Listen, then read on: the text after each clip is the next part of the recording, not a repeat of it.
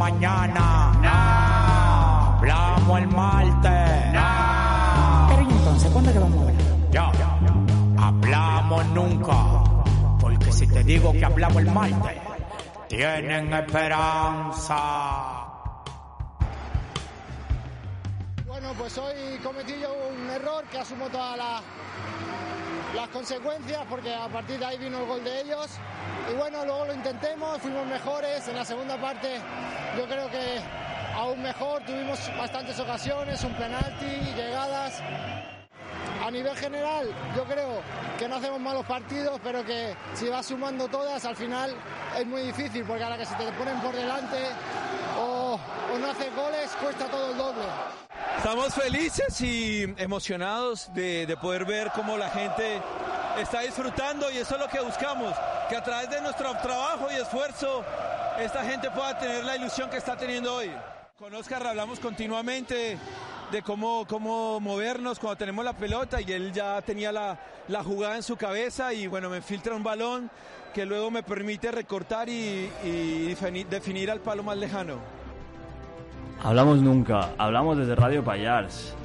Quizá por última vez, nunca se sabe, porque siempre se sabe cuándo es la primera vez, pero nunca la última. Dicen que nos ha pasado como al Newcastle, ¿no? Que nos han comprado unos catarís, pero bueno, no sé esto. Sí, muchos rumores corren por ahí. Los protagonistas de la portada del primer programa que hicimos sobre la liga fueron Kuman y Ancelotti.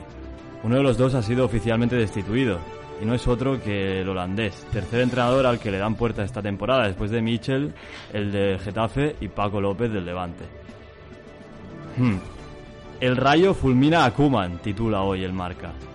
K.O. Human, titula la Sportivo. Confirmado, titul confirmado, titulaba ayer el Mundo Deportivo, haciendo referencia a la titularidad de Agüero. No, fue suficiente la presencia del argentino en el once titular para levantar el partido ante el Rayo Vallecano, que se adelantó con un gol de otro habitual de nuestras portadas, el Tigre Radamel Falcao.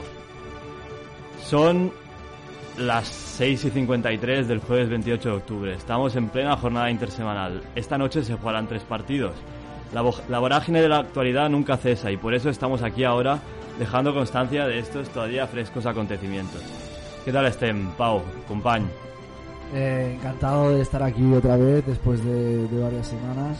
Quiero que no te olvides que esta noche también hay un Gryffindor Ravenclaw que se va a jugar partidazo aquí por, por en el estadio Razmataz de la zona de Bogatey. Nada, como tú has dicho, coman fuera, entra el de titular.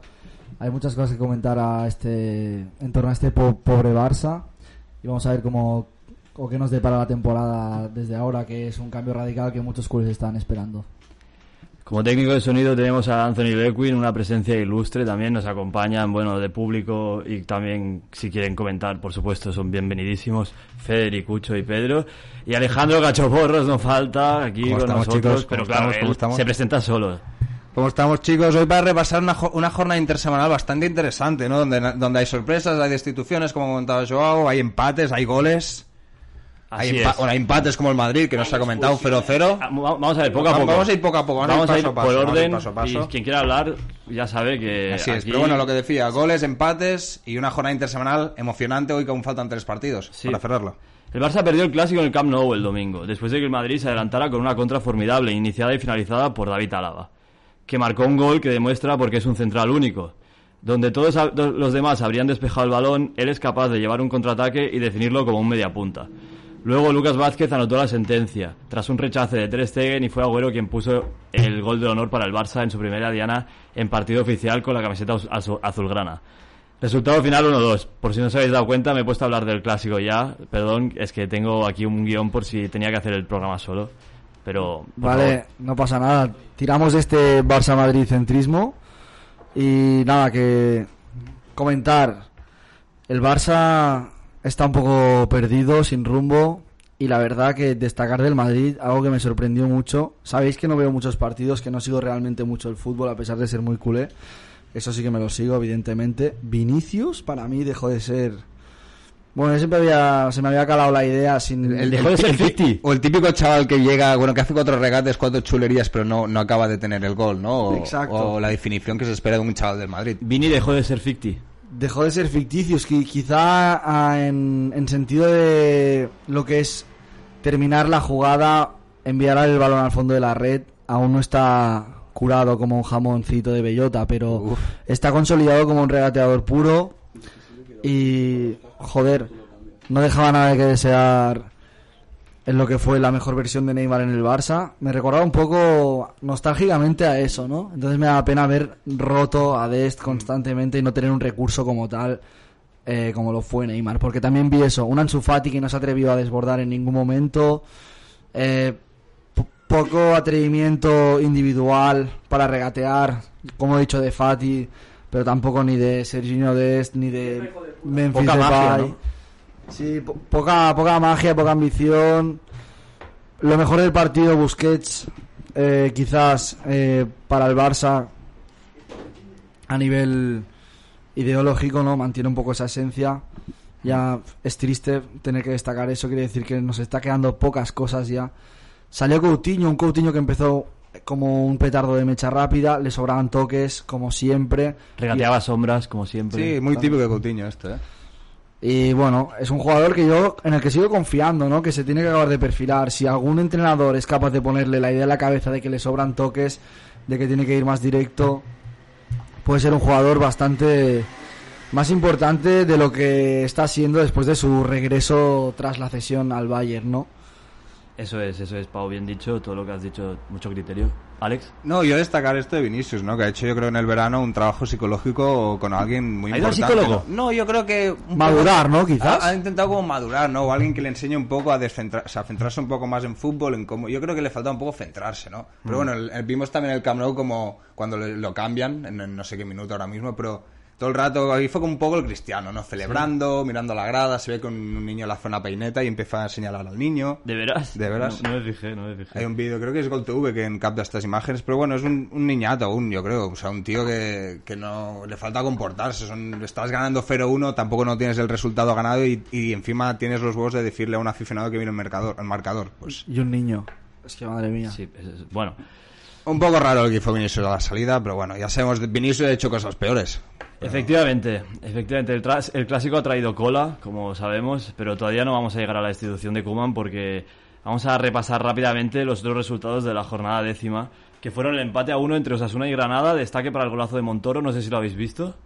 Un golazo de Vaselina desde fuera del área en los sí. últimos minutos que, dio el empate al, al Granada. Empate también empataron a dos entre Valencia y Mallorca.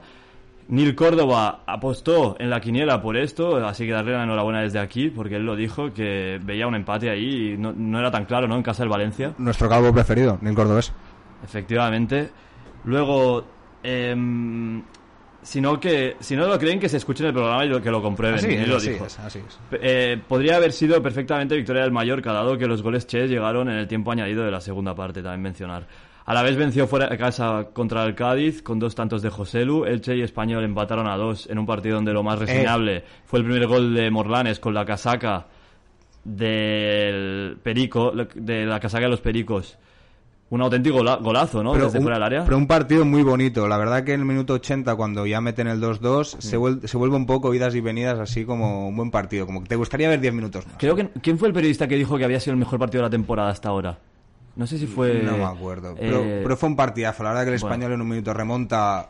Puede ser. O puede sea, ser. sin- sin Partido cambiar- abierto de muchas alternativas. sí, sin ¿no? Mm. cambiar nada, la verdad, ¿no? Creo que no. Creo ¿Lo que no- viste en directo, Alex, el partido? Eh, no, no, no fue una, no fue un afortunado como nuestro corresponsal, Neil Cordobés, que estaba ahí en directo. Eso iba a decir, eso iba a Con decir. mucho tú, con Sí, mucho disculpa. tú encima. Sí, ¿eh? disculpa, yo lo que quería decir es que el español hace dos cambios en, el- en la media parte, que son Melamed, bueno, en- se va Ju- Juley, entra Melamed, se va David López, que está flojo, flojo, flojo, y entra Morlanes. Y a partir de ahí...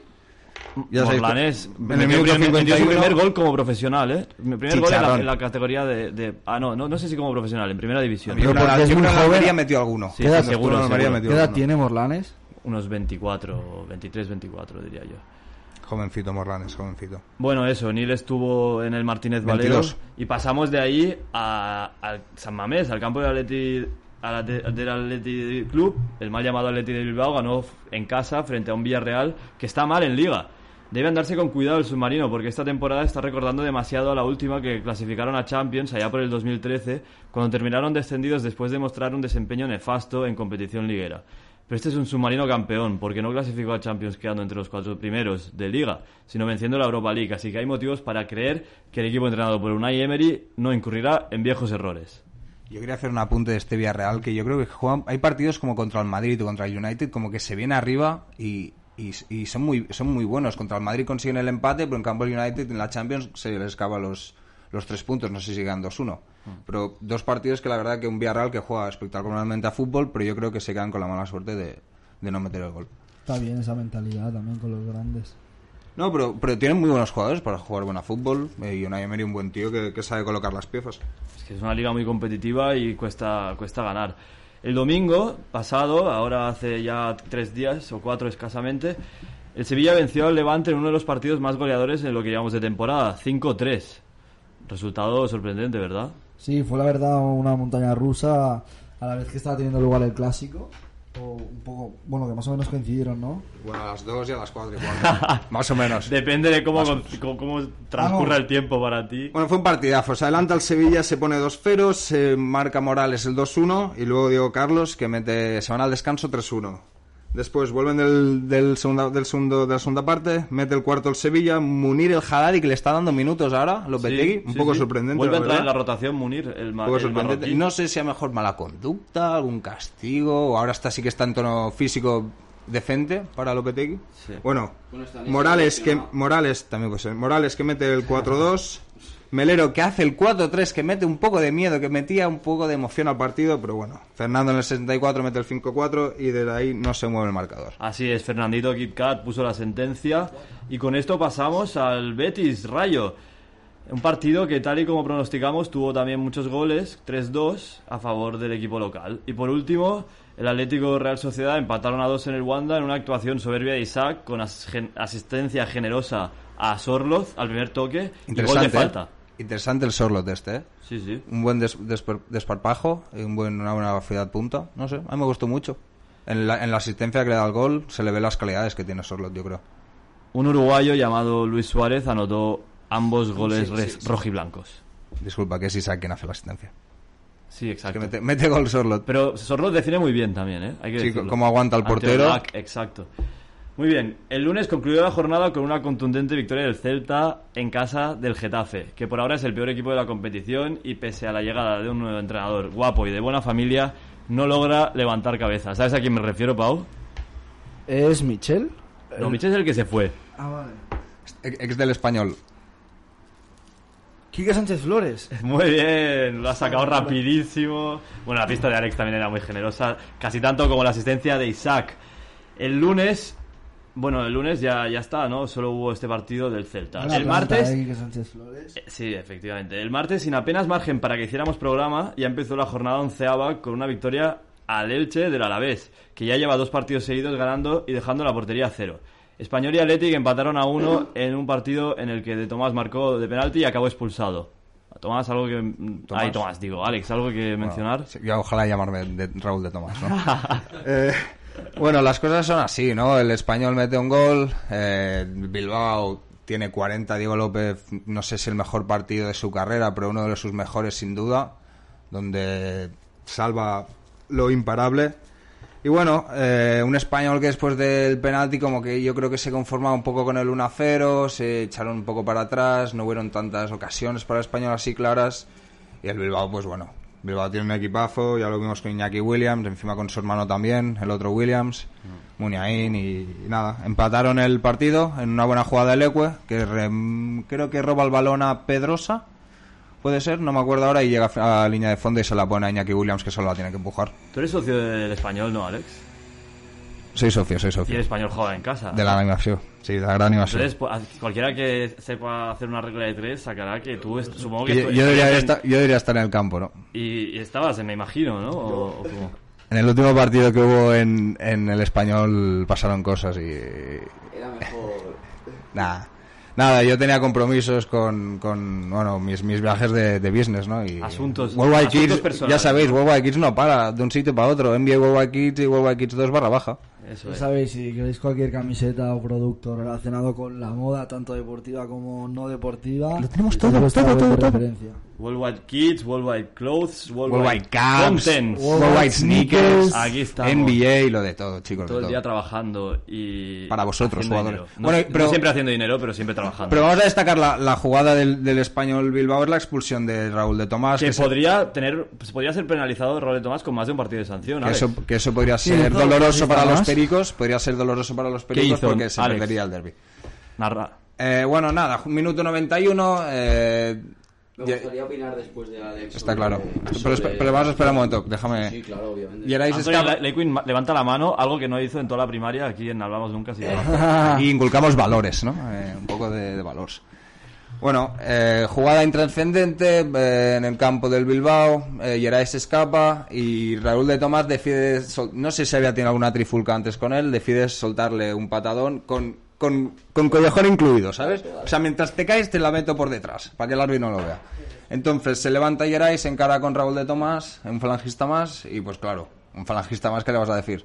Pues Raúl de Tomás que, que cierra la boca, con que parece que le va a meter la, la, La hostia del siglo. la, la, pero la- el ostión del siglo y nada, solo me- hace cabeza con cabeza, el, pues Geray hace un poco de lo suyo, un poco de teatro. ¿Se tira?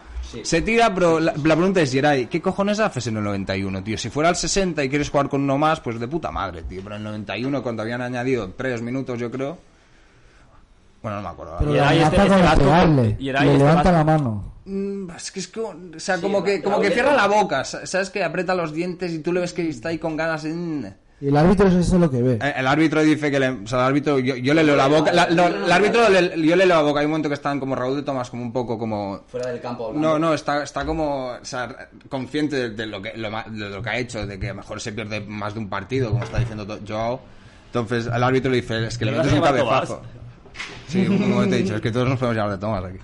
No, y, y el, el árbitro dice a de Tomás que le mete un cabezazo. Entonces, si el árbitro interpreta que le mete un cabezazo, pues roja. Y depende a ver qué pone en el acta y a ver si apelación podemos lo que sea, pues Para mí, rebajarle un poco para mí. Geray tendría que ser sancionado por simulación. También, también. Este- ¿Y- y el este VAR? vasco con nombre de canario. ¿Y- muy y el sospechoso. El bar no, está- no se considera una ¿Existe el jugada peligrosa como para acudir al bar. Hay que Eh, haber sí, pero una cosa, creo, creo que si te, si, te, si te miras las normas del VAR, toda tarjeta roja puede ser revisada por el Pues VAR. entonces, ¿por qué no la revisó el inútil del árbitro? Pues no sé, no sé, a veces es que el VAR nos deja perplejos a todos. Pensar. O sea, en mi opinión no es roja, porque en- en- eh, a la falta de tiempo.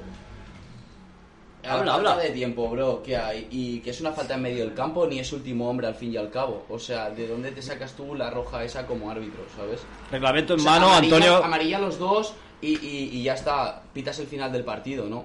A ver, pero reglamento en, reglamento en mano, Pero la del partido agresión tiene que ser roja. La cosa es que no es agresión. ¿Entiendes? Ya, ya, ya, por eso. Pues al fin y al cabo es, es una, es una cabeza con cabeza. Yo creo que en otras ligas, como en la Premier o en la Bundesliga, es amarilla para los dos y eso es para casa. Y lo que pasa en el campo se queda en el campo. Bueno, pasamos entonces ya del partido del español a- al siguiente, que ahora me, me he quedado un poco descolocado. Hostia, Muniain tiene 28 años y parece que tenga 45. Es- ¿eh? es- es- aún es el Bar Simpson que, que- que dice, que decía ser en su momento. Bueno, Pues sí, pues pasamos ya al Villarreal y Cádiz. El duelo de submarinos amarillos que terminó con un empate a tres, con hat-trick del Choco Chorreo. Lozano en su vuelta a la titularidad. el buen choco de Cádiz, eh, ya sabéis, Pero chicos. El equipo entrenado por Álvaro Cervera no logró conservar la ventaja y el Villarreal empató en el tramo final con goles de dos delanteros fichados esta temporada, Bulaye Díaz y Arnaud Danjuma. El miércoles, es decir, ayer, en las Baleares se enfrentaron Mallorca y Sevilla. Empate a uno fue el resultado de ese partido y también el más repetido de la historia del fútbol. Siempre lo repito esto, este dato. En Vallecas el Rayo fulminó a Koeman, como ya hemos dicho, con gol de Falcao y el holandés ya es historia del Barça, ya lo era antes de hecho. Tras 14 meses como entrenador en los que ha cosechado 46 victorias, 12 empates y 17 derrotas. Esperamos una rueda de prensa de despedida para Ronald con vino y pica pica, ¿no, Pau? Sí. Una, Vino- una canapé, ¿no, chico? Vamos a celebrarlo. vino un whisky Sprite y, y unos buenos canapés. Y un roncola, por favor. ¿Queréis? Bueno, continúa, Joao, perdón. O Que que va, yo voy a abrir la veda del nuevo entrenador. la verdad. eh, justo Sergi Barjua- Barjuar, iba a decir, se ocupará del banquillo culé hasta el parón de selecciones, es decir, en los próximos tres partidos, dos de Liga contra Alavés eh, este fin de y contra el Celta el siguiente y uno de Champions la semana que viene en Kiev contra el Dinamo. Os, os puedo Sí, una pregunta. Sí. Os puedo oferir una pregunta a vosotros. A ver, está claro que todo el mundo sabe que Xavi probablemente sea uno de los candidatos a, a ser el, el sustituto A de ver, los máximos periódicos deportivos Dicen eso, pero-. Efectivamente, Pero, Alex, el Egarenco y mítico jugador de la historia reciente del club se hará cargo del banquillo, porque El Egarenko no es un jugador... eh, Egarenco es el gentilicio de Tarrasa. Ya lo ¿no? sé, por eso iba a aclarar para nuestros queridísimos oyentes que quizá alguno se piensa que es alguien, un gentilicio o uno, un apellido de Kiev o de... En plan... De, Egarenco. Hostia, la mesa del país, tío. es de Sí, sí, eh, Ucrania. Hostia, está, esto. está muy bien tirada, Pau. Pero la rambla de Egara era Tarrasa, en- bueno, Egara era Tarrasa en época de, de romanos. Sí, eso es un dato muy interesante y dato histórico. Gracias, Pau. Terrasa antes se llamaba Égara. ¿no? Terrassa mala raza. Eso Me es. da miedo que sea algo prematuro y que la trayectoria de Xavi quede Que, arruinada. y quede marcada, ¿no? Por un paso por el Barça que a lo mejor... Un Barça en ruinas. Ahí está. Pero bueno, que, si- que, si, que si lo, si lo Pero para hacen mí- sus fenifas, esto va a ser el bombazo. Este Barça realmente para mí es como unos auriculares enredados, ¿sabes? Que tiene que venir Xavi y ponerlo un poco en orden, de algún modo. Hay plantilla, hay talento, hay masía, que pasó? Cuando llegó Guardiola también había masía y algunas vacas sagradas. Quedan pocas vacas sagradas, son más veteranos que vacas sagradas, rollo Ronaldinho, Eto'o o Messi cuando llegó Guardiola. Messi aún casi en cocción, ya a punto de estallar.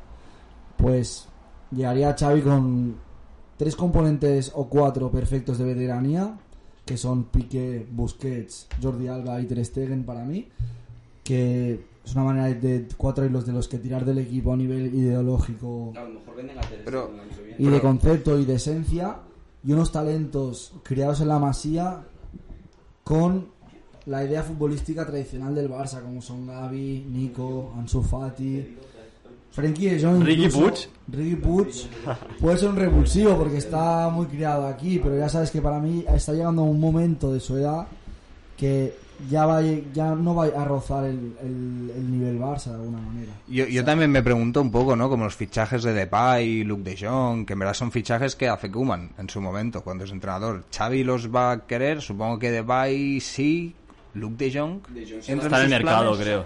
Está- ¿están los planes de ¿no? Cedido.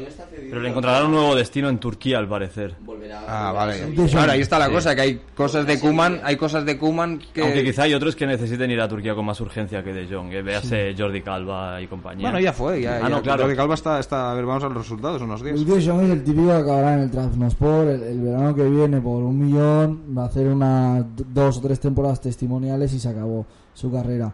Bueno, Luke. Jong Hmm. eh, entró en el clásico a falta de nueve minutos o algo así y recuerdo sus dos primeros balones, controles de un dignos de una Levin, realmente. O sea, lo que es nivel técnico es nefasto. Asociativamente no sé cómo, no sé muy bien si, si, si funciona o no.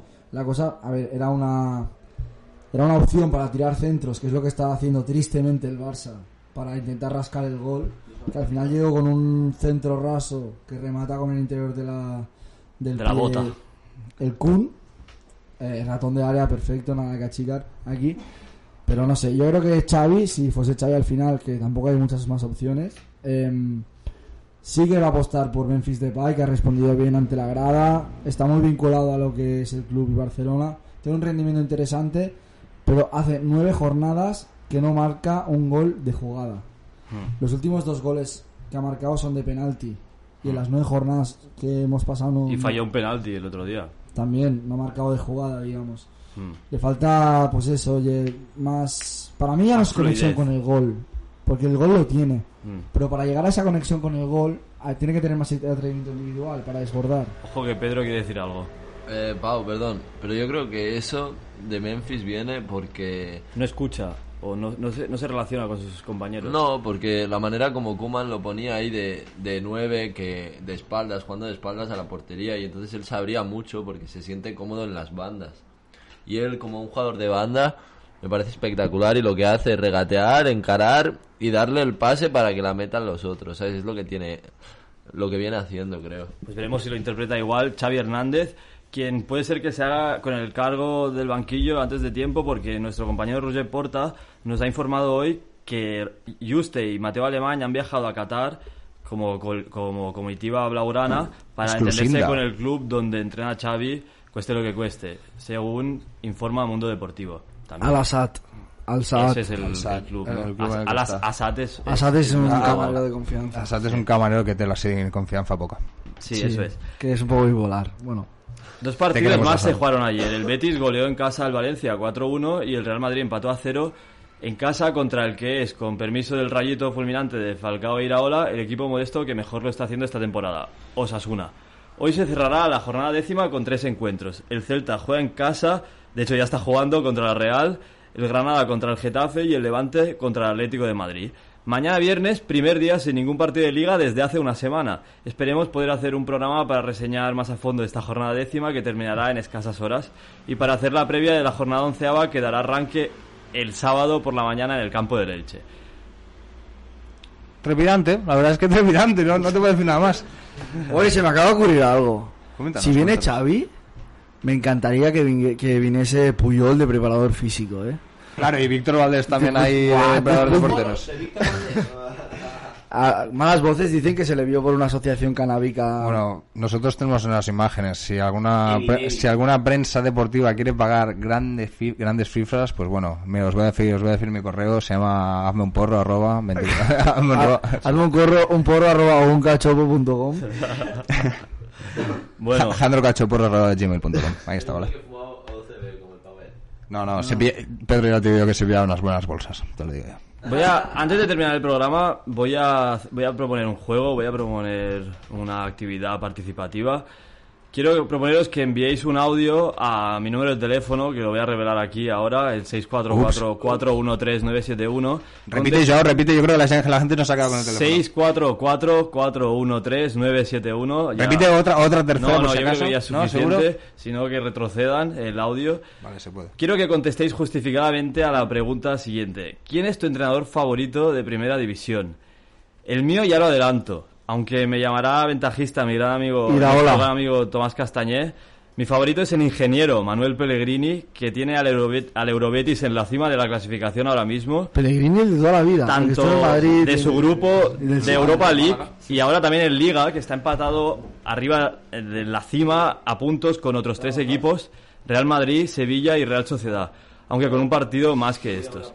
Pellegrino, Pellegrino digo, Pellegrini además de ser un entrenador que cree en el fútbol de buen toque y de ser un peregrino que ha peregrinado por muchos equipos de Europa, da importancia al juego como resultado y la sensación que tengo es que transmite mucha tranquilidad a sus jugadores. Les cede protagonismo, les cede mucho más protagonismo que otros entrenadores. Me vienen a la cabeza Bordalás, Lopetegui o Simeone, que son la antítesis de lo que me gusta porque se ponen muy pesados, chillando y gesticulando todo el partido desde la banda, a diferencia de otros como mi favorito, el ingeniero Pellegrini.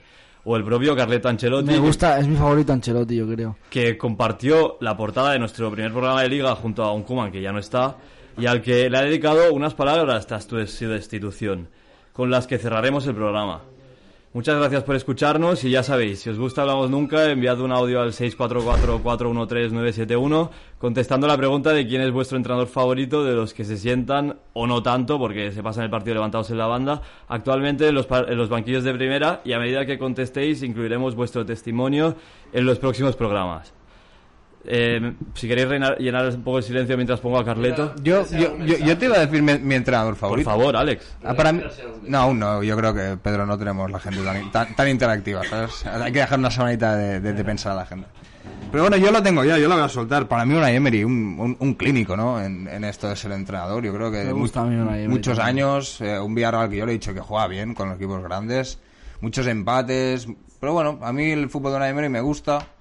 Y yo creo que tiene muy buen equipo para hacerlo y esperemos, yo le deseo todo lo mejor en esta Le ha temporada. pintado muchas veces, pero en todos los equipos que ha estado les ha sacado su jugo, ¿sabes? Ha ganado algo o ha mejorado la idea del equipo Bueno, o su juego. sí, sin ir más lejos, una Europa League para el Villarreal. Exacto. Para Sevilla, Valencia, PSG, sí, sí, sí. Sí, sí, o sea, ti- tiene cosas, tiene Yo, cosas. Carlo, yo me quedo con Carlo Ancelotti por, por su tranquilidad, su elegancia, su planta, su respeto continuo para todos los rivales, para, para todos los equipos y que al final trajo la décima, ¿no, Ancelotti? Fue La décima, sí, la undécima y la doce. no, no, la, ¿no? la, la décima, la onceava. Ah, no, ¿Y la duodécima? Solo- ¿No trajo tres? Solo, solo fue la décima, porque luego fue Zidane el que trajo las siguientes. Pero no estoy seguro del Hostia, ahí todo. tengo dudas. Pero voy a, voy a dar paso a Carleto, luego ya resolvemos dudas. Me parece bien. Gracias por todo. Mira, a mí me han destituido muchas veces. eh, estoy, sigo, sigo aquí, vivo, contento. eh, es parte de tu trabajo ser destituido. Y yo la única cosa que digo, tiene que darlo todo hasta que tú eres entrenador. El día después que te echan o que te destituyen, mirar adelante con la conciencia, conciencia tranquila que ha dado todo. Yo creo que Coman está dando todo lo que puede dar.